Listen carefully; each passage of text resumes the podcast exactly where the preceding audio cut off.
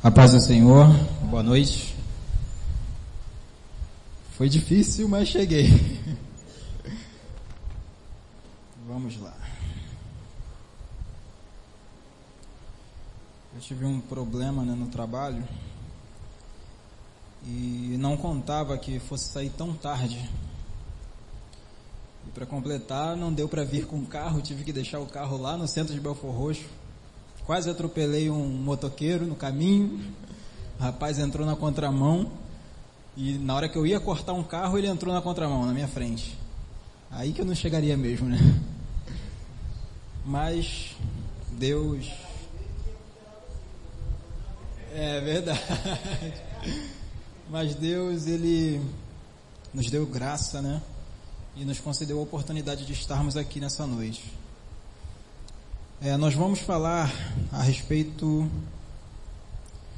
da história que está relatada no livro de Lucas, capítulo 10,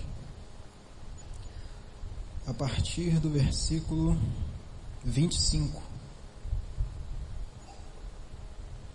Vamos ler a parábola inteira, que fala sobre o bom samaritano. Lucas, capítulo 10, do 25 em diante. Amém? Diz assim a palavra de Deus. Eis que certo homem, intérprete da lei, se levantou com o intuito de pôr Jesus à prova e disse-lhe, Mestre, que farei para herdar a vida eterna? Então Jesus lhe perguntou, que está escrito na lei? Como interpretas? A isto ele respondeu, Amarás o Senhor teu Deus de todo o teu coração, de toda a tua alma, de todas as tuas forças e de todo o teu entendimento. E amarás o teu próximo como a ti mesmo. Então Jesus lhe disse: Respondeste corretamente, faze assim e viverás. Ele, porém, querendo justificar-se, perguntou a Jesus: Quem é o meu próximo? Jesus prosseguiu dizendo: Certo homem descia de Jerusalém para Jericó e veio a cair na, nas mãos de salteadores, os quais depois de tudo lhe roubarem e lhe causarem muito, muitos ferimentos, retiraram-se, deixando-o semi-morto. Casualmente descia um sacerdote por aquele mesmo caminho e vendo-o, passou de largo. Semelhantemente, um levita descia por aquele lugar e vendo, também passou de largo. Certo samaritano que seguia seu caminho, passou-lhe perto e vendo-o, compadeceu-se dele e achando-se, ou melhor, e chegando-se, é, limpou seus ferimentos e aplicou-lhe óleo e vinho, e colocando-o sobre o seu próprio animal, levou-o para uma hospedaria e tratou dele. No dia seguinte, tirou dois denários e o entregou ao hospedeiro, dizendo: Cuida deste homem, e se alguma coisa gastar a mais, eu te indenizarei quando voltar. Qual dos três te parece ter sido o próximo do homem que caiu nas mãos dos salteadores?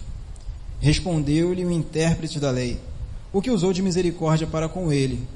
Então lhe disse: Vai e procede tu de igual modo. É um trecho, um texto, né, um pouco longo, e na leitura às vezes a gente até se esquece, né, por que, que Jesus ele começou a contar essa história. E o texto ele nos diz que um certo doutor da lei ou intérprete da lei, ele queria pôr Jesus à prova, ele gostaria de testar a Jesus e fez esse questionamento de o que ele deveria fazer para herdar a vida eterna. E era comum Jesus ser interpelado dessa maneira, né? É, pessoas chegarem em cima de Jesus com o intuito de colocá-lo à prova.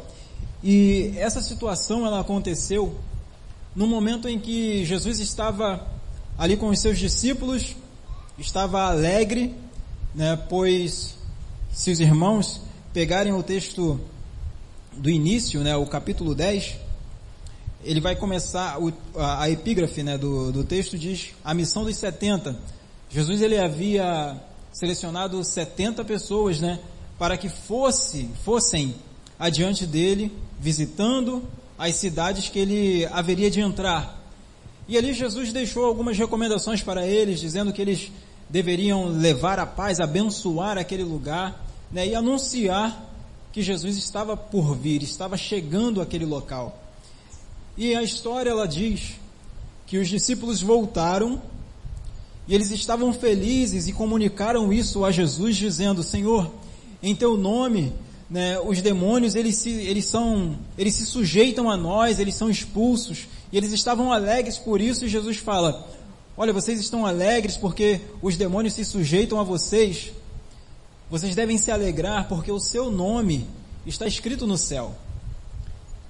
E quando Jesus fala isso, alegrem-se porque o seu nome está escrito no céu. Isso chamou a atenção daquele doutor da lei, daquele intérprete da lei. Daí veio essa pergunta: o que eu faço para alcançar a vida eterna? O que eu preciso fazer para que o meu nome também esteja escrito no céu? E aí vem todo esse diálogo, Jesus pergunta para ele, né, já que ele é o intérprete da lei, o que está escrito na lei? E ele diz: Amarás o Senhor teu Deus com todo o teu entendimento, com todas as suas forças, e o próximo como a ti mesmo. E eu percebo, queridos, que quando esse homem declarou essa palavra, ela entrou no seu coração de uma maneira, talvez como ainda não havia entrado. Porque o texto, ele prossegue dizendo que ele tenta se justificar e pergunta para Jesus: Quem é o meu próximo? Como quem diz, eu não sei quem é o meu, quem é o meu próximo, então como eu posso amá-lo como a mim mesmo? Então eu entendo que essa palavra ela entrou no coração dele de uma maneira diferente e ele percebeu que ele estava em falta, porque só se justifica aquele que, que tem alguma falta. Né, eu vou chegar atrasado no culto, eu preciso ligar para o pastor.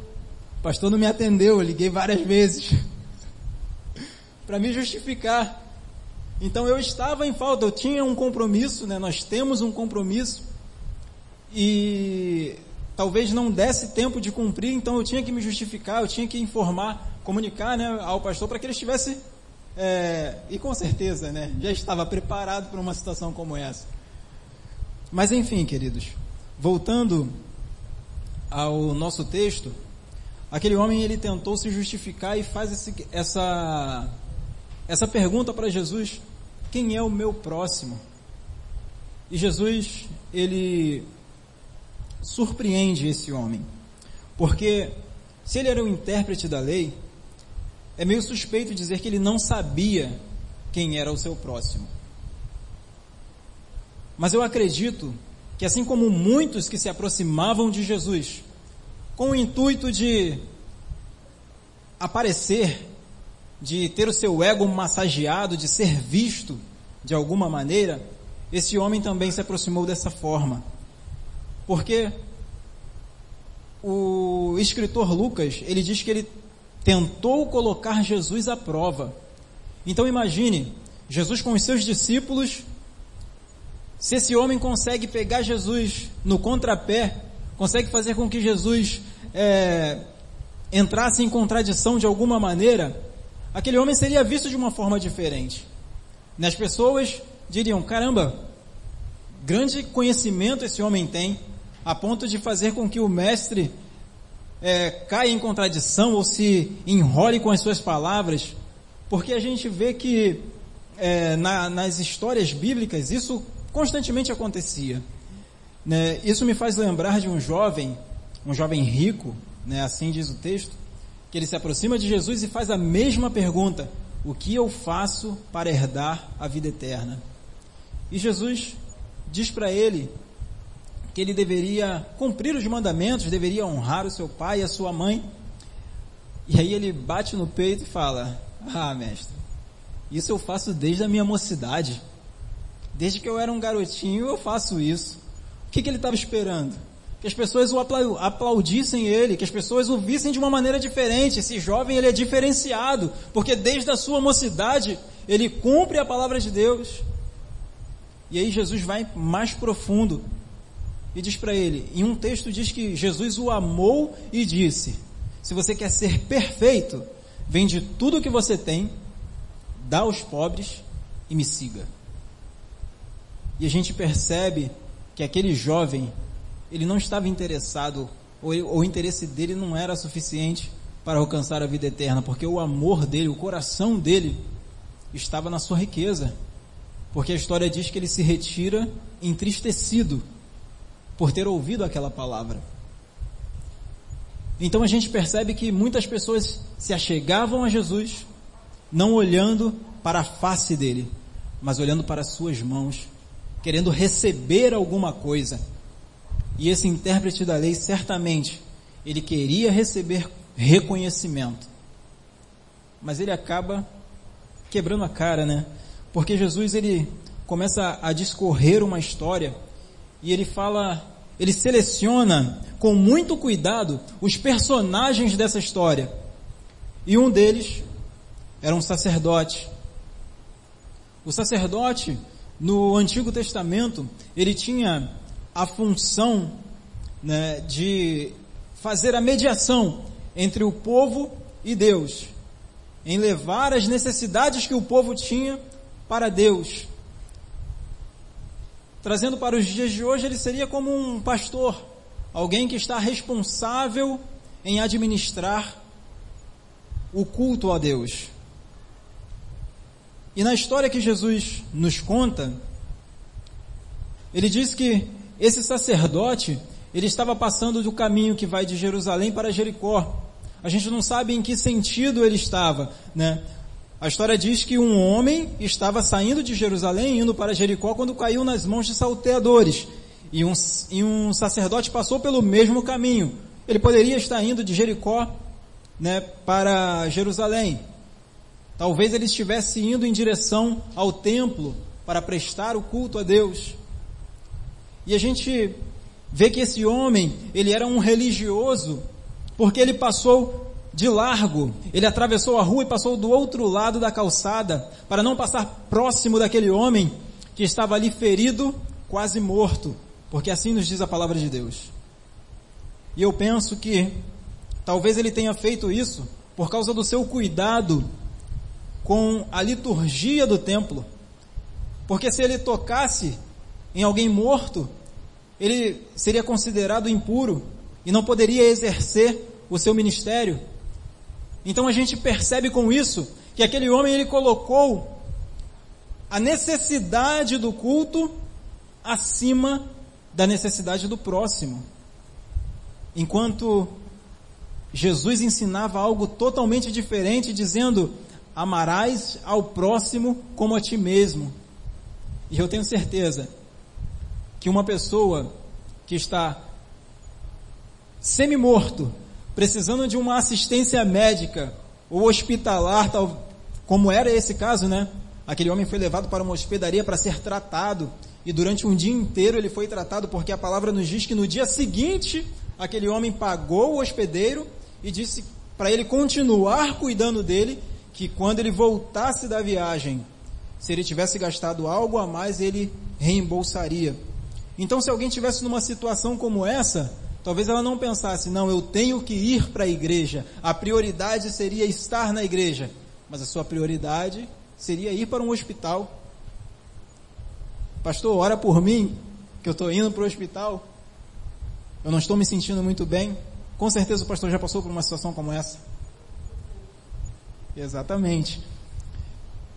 E a gente vê que esse sacerdote, ele era puramente um religioso. Era puramente religioso. Nessa semana que passou, a gente mesmo ouviu o pastor dizendo aqui que alguém mandou uma mensagem dizendo que não poderia estar no culto porque estaria dando uma assistência a uma pessoa, levando uma pessoa no hospital. Isso é ser igreja. Isso é fazer a vontade de Deus. Isso é trilhar o caminho para a vida eterna, porque é a palavra de Deus que diz isso. Então, quando a gente deixa de fazer o bem ao nosso irmão que está necessitando para fazer qualquer outra coisa, seja Não que não seja uma causa justa, queridos. Estar na igreja, estar em comunhão com os irmãos, é uma causa muito justa. Mas eu não posso colocar isso, estar em um culto, acima da vida de alguém.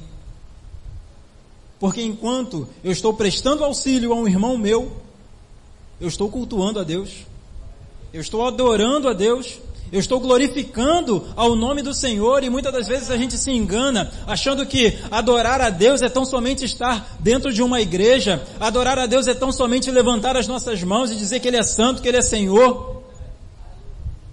Isso não é nenhuma mentira, estar aqui, fazer todas essas coisas, nós estamos adorando ao Senhor. Mas nós não podemos estar aqui automaticamente como algo que foi programado como um robô. É quarta-feira, eu preciso estar na igreja porque hoje é quarta-feira. É domingo, eu tenho que estar na escola dominical. Mas o meu coração, ele tem que estar empenhado nisso. Eu tenho que ter o desejo ardente de estar na presença do Senhor. Eu tenho que desejar isso com todas as minhas forças, para que a minha adoração, para que a minha oferta, não seja vã, não seja uma oferta vazia, não seja uma oferta que o Senhor não receba. E certamente, nessa história que foi relatada pelo Senhor, Jesus Cristo, aquele sacerdote, ele chegou ao seu destino, ofereceu o seu culto, mas esse culto não foi recebido, porque não havia amor no seu coração. E Jesus continua contando a história e diz que passou por ali também um levita, por aquele mesmo caminho, e aquele levita ele agiu da mesma forma que o sacerdote. Passou para o outro lado da rua, se distanciou daquele que estava necessitado. E a palavra de Deus, ela nos ensina que Jesus Cristo, ele veio para nos aproximarmos uns dos outros. Na oração que Jesus fez, ele pede ao Pai que nós sejamos um assim como ele é um com o Pai. E pensar nisso às vezes fica difícil, né? Na verdade, compreender isso com o nosso entendimento que é limitado, como três, porque servimos a um Deus triuno, como três são identificados como um. Como, como pode isso? Mas existe uma coinonia tão grande Existe uma ligação tão intensa, um pensamento uníssono que faz com que os três sejam um. E eu acredito que alguém aqui já tenha tido uma experiência como essa, que no tempo de, da escola né, tem aqueles os grupinhos, né, que andam sempre junto. Aí sai da escola, aí fica sentado na praça batendo papo, conversando, enfim. E às vezes com os meus amigos, a gente olhava um para o outro e sabia o que o outro estava pensando. Não precisava nem o camarada dizer, mas já sabia o que o outro estava pensando. Isso é resultado de intimidade, isso é resultado de comunhão, da gente estar ali junto, de estar próximo todos os dias. Faz com que essas coisas aconteçam. E é isso que o Senhor espera de nós. Mas esses dois exemplos que foram citados por Jesus, eles fizeram algo totalmente contrário, algo totalmente inverso aquilo que o Senhor espera de nós. Eles se distanciaram, eles passaram para o outro lado, talvez eles estivessem até mesmo andando na mesma calçada. E quando avistaram o camarada caído lá, ensanguentado, precisando de ajuda, olharam para o relógio e o culto está quase começando. Ajuda ou não ajuda? Melhor não, vou atravessar para o outro lado da rua, vou fingir que não vi. E não é isso que o Senhor espera de nós. Aí Jesus ele inseriu um samaritano nessa história. Um camarada que para os judeus era desprezível. Não era puro né? A gente, eu não sei se todos sabem, mas no tempo do, dos reis, né, no tempo de, de Davi, de, de Salomão, as doze tribos, elas estavam unidas, né, como, como uma nação. E houve uma ruptura nessa, nessa união que havia entre as tribos. Eu anotei aqui. Deixa eu falar para os irmãos. Haviam as doze tribos, e após a morte de Saul, houve uma divisão. E nessa divisão, duas tribos foram para o sul, ou Judá, cuja capital era Jerusalém. E as outras dez tribos, tribos, elas foram para o norte, ou Israel, cuja capital era Samaria. Então, para essas dez tribos que foram para Israel, cuja capital era Samaria, né, após a, a, invasão assíria, né, no tempo do rei Oséias, houve uma inclusão da cultura pagã. Né, e houve uma, começou a haver uma exclusão da cultura judaica. Então aquele povo, eles começaram a se unir, houve uma miscigenação, uma mistura. Então os samaritanos, eles começaram a ser conhecidos como impuros. Né? Por isso nós temos também aquela história que fala quando Jesus chega na beira do poço e começa a conversar com uma mulher samaritana, ela vai e se admira daquela situação e ela até mesmo questiona Jesus como o Senhor, sendo judeu, está vindo aqui me pedir água, que sou mulher samaritana. Né? Então, essa fala dessa mulher é justamente por conta dessa rixa, por conta dessa divisão que havia entre os povos. E quando Jesus insere o samaritano nessa história, ele estava incluindo o samaritano porque ele sabia que aquele intérprete da lei jamais se aproximaria de um samaritano e que ele jamais veria com bons, com bons olhos um samaritano. E Jesus inclui o samaritano justamente como o bom moço dessa história, porque aquele que age de maneira correta é justamente o samaritano, porque ele se aproxima.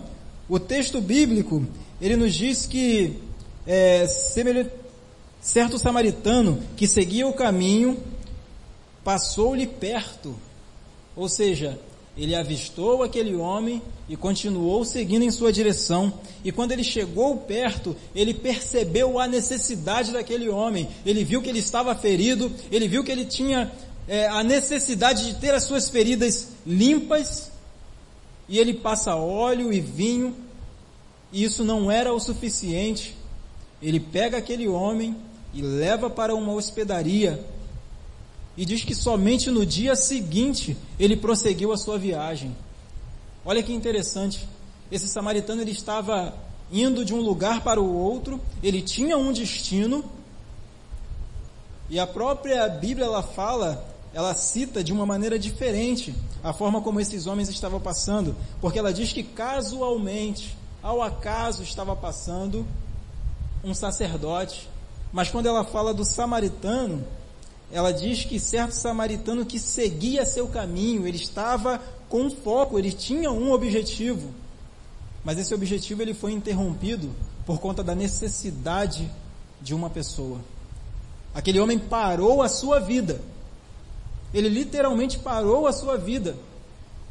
Ele deixou de encontrar talvez com a sua família, ele deixou de chegar a algum lugar e ter com os seus amigos, para ficar o dia inteiro e a, passar até mesmo a noite cuidando de um estranho que ele havia encontrado à beira do caminho. E pensar numa situação dessa nos dias de hoje é, é até mesmo complicado para a gente, né? A gente vive uma correria. Eu mesmo, vindo para cá, né, eu vim rápido, o mais rápido que eu pude, e nessa correria eu posso até mesmo ter passado por alguém que estivesse necessitado e por conta de estar ali olhando o relógio, eu estava tentando baixar o aplicativo do Uber para chegar mais rápido. E em todas essas situações, talvez tenha passado desapercebido alguém que estivesse necessitado do meu lado.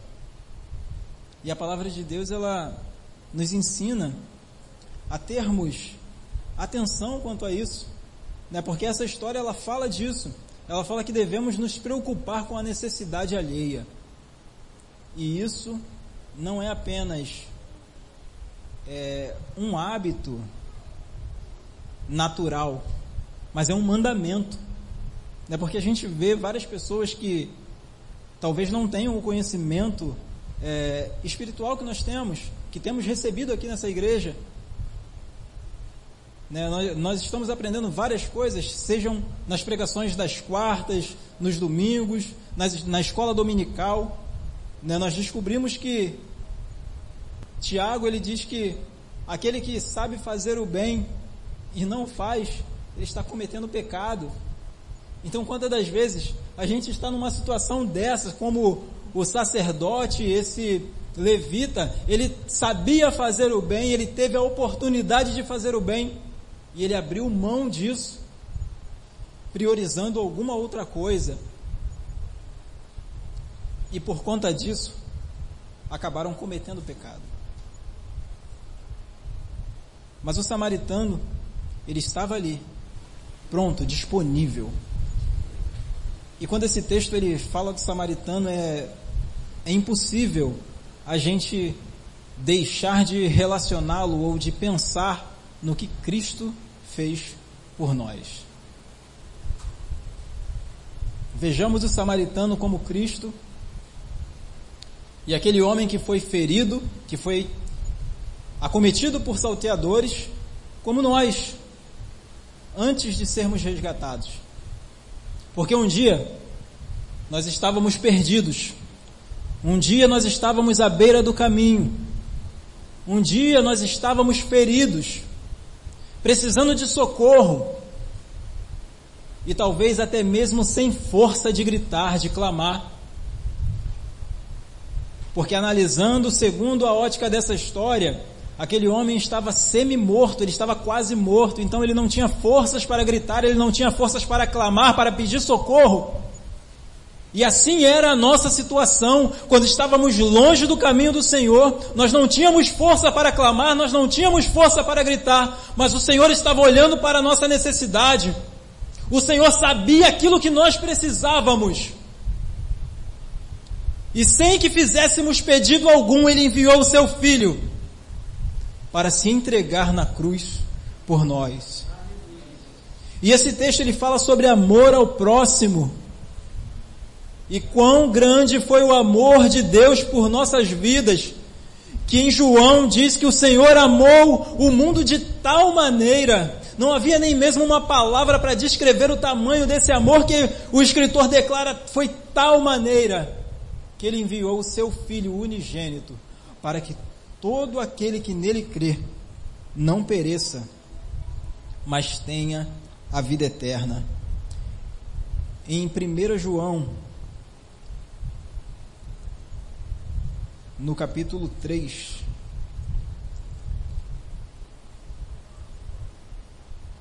versículo 16 diz assim: Nisso conhecemos o amor, que Cristo deu a sua vida por nós e devemos dar nossa vida pelos irmãos.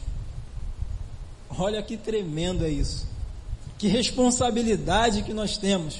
Porque assim como o Senhor entregou a sua vida por nós, nós também devemos fazer de tudo para abençoar os nossos irmãos e estarmos dispostos até mesmo entregar as nossas vidas.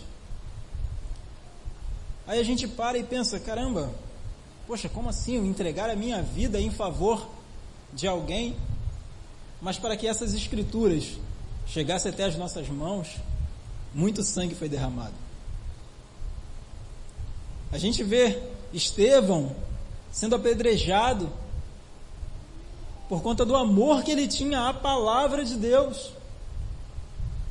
E essas escrituras ensinam, não ensinam nada diferente do que o amor a Deus, acima de todas as coisas, como temos lido aqui nessa noite, e ao próximo, como nós mesmos. E se nós estamos aqui nessa noite buscando a presença do Senhor, é sinal de que nós nos amamos, né? Porque a gente está buscando a melhor, a melhor parte, nós estamos buscando ter um relacionamento com Deus, a fim de que naquele grande dia nos encontremos com Ele e tenhamos o nosso nome escrito no livro da vida. Então existe amor dentro do nosso coração, mas muitas das vezes o amor que nós temos por nós, de estarmos aqui buscando a presença do Senhor, ele não é o suficiente para nos mover e termos uma atitude como Cristo teve, que se entregou numa cruz em nosso favor. Sabe, queridos, porque a gente falar de amor é muito fácil, é bem simples falar de amor. Mas o amor, ele não são apenas palavras. O amor, ele é expressado verdadeiramente através de atitudes. É através das nossas ações que nós mostramos que temos amor verdadeiramente. Não basta eu dizer que amo alguém, mas tenho uma atitude totalmente contrária a essas palavras, ou as minhas atitudes podem não ser contrárias ou contrárias, mas elas não condizem com aquilo que eu estou falando. Então é necessário que tenhamos o, o amor de Deus implantado no nosso coração, para que esse amor possa nos mover, possa fazer com que tenhamos uma atitude em relação àquelas pessoas que fazem parte do nosso convívio, que estão perdidas, que precisam ouvir a palavra do Senhor que precisam ouvir desse amor que nós estamos ouvindo nessa noite. E para que esse amor ele possa fazer diferença em nossa vida, né, possa nos mover em direção aos nossos irmãos, é necessário algumas coisas. E eu gostaria de compartilhar com os irmãos algo que eu ouvi ontem em 2 Pedro, capítulo 1.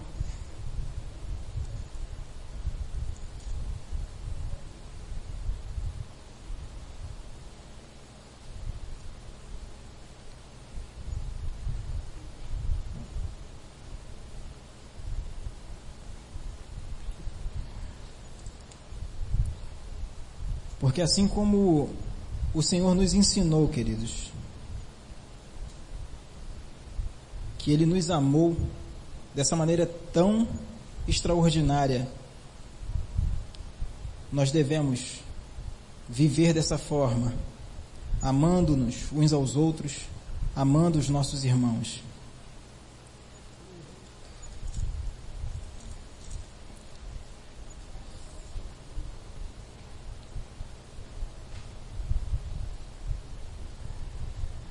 Capítulo 1, versículo 3.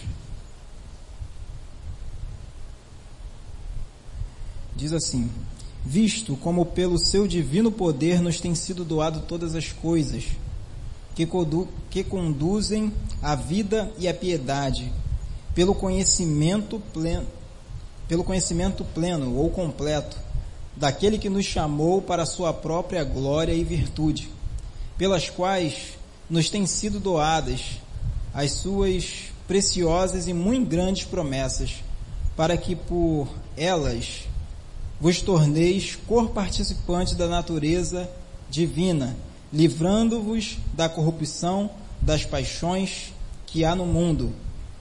Por isso mesmo, vós, reunindo todas, toda a vossa diligência, associai com a vossa fé e virtude e com a virtude o conhecimento, e com o conhecimento o domínio próprio, e com o domínio próprio a perseverança, e com a perseverança a piedade, com a piedade a fraternidade, e com a fraternidade o amor.